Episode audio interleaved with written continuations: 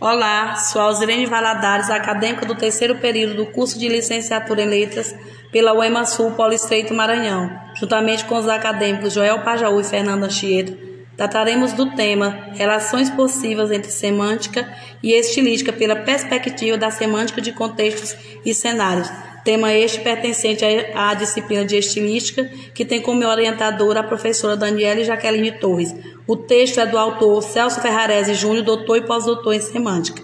O tema é pertinente porque há uma convergência entre vários estudiosos estilísticos que apontam as contribuições que esta semântica de contextos e cenário pode trazer para a compreensão de aspectos estilísticos da nossa língua.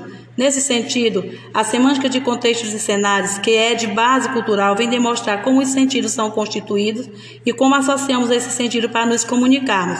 Ela estabelece também que o sentido de uma palavra só se realiza de fato quando essa leva em consideração o contexto em que ela está inserida, ou seja, tudo que vem antes ou depois da palavra dentro de determinado texto, bem como o cenário, que é o conjunto de conhecimentos do falante. Sem estes, a palavra não ganha, não ganha sentido. De acordo com a semântica de contextos e cenários, o sentido de uma palavra vai além das estruturas linguísticas que conhecemos, ou seja, as tradicionais e costumeiras, fonética, fonologia, morfologia e sintaxe. É muito mais amplo, abrange outros elementos envolvidos na comunicação, como a expressão facial, um gesto, o ritmo, a importação de voz, entre outros. Esses elementos que irão contribuir para dar sentido à fala de alguém, definir o seu traço estilístico. E o estilo que também está inserido e trabalhado dentro da semântica de contextos e cenários será trabalhado as suas minúcias agora pelo acadêmico Fernando Achieta. Em relação ao estilo, o autor afirma que o estilo é cultural e individual, produto e produtor da linguagem, uma forma ou elemento transformador de, das línguas naturais. Mas, acima de tudo, o estilo é sempre uma manifestação de sentidos. Segundo a obra de, Machado, de Matoso Câmara, caberia à estilística três tarefas primordiais que são caracterizar o que seria puramente individual e não estrutural na linguagem, isolar os traços estruturais da língua que apresentem características pessoais e juntar as informações acima de maneira a caracterizar os procedimentos que permitem a uma língua natural se transformar em um conduto de energia psíquica. O autor apresenta três traços estilísticos: o traço estilístico da pessoalidade, o traço estilístico de propriedade e o traço estilístico de identidade. O acadêmico João Pajaú dará continuidade a esses traços estilísticos pertencentes ao estilo.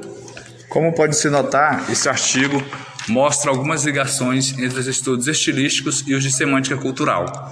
Durante a leitura do artigo, houve alguns tópicos em que acho muito válido citar. Um deles é sobre o traço estilístico da individualidade que é aquele tipo de traço que diferencia um falante de outro, partindo de aspectos em que um consegue revelar características distintas das dos demais na sua fala ou na escrita e outros não conseguem.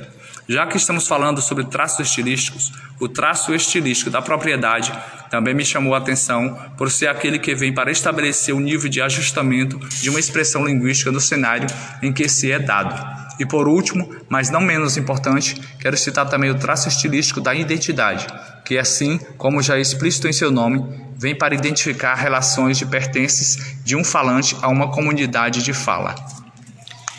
Diante de tudo exposto, vimos que a semântica de contextos e cenários é muito válida quando se fala de aspectos estilísticos da nossa língua, pois ela traz uma inovação e envolve todos os aspectos do falante: o contexto, o cenário e a palavra e o estilo, que também está inserido dentro desse contexto.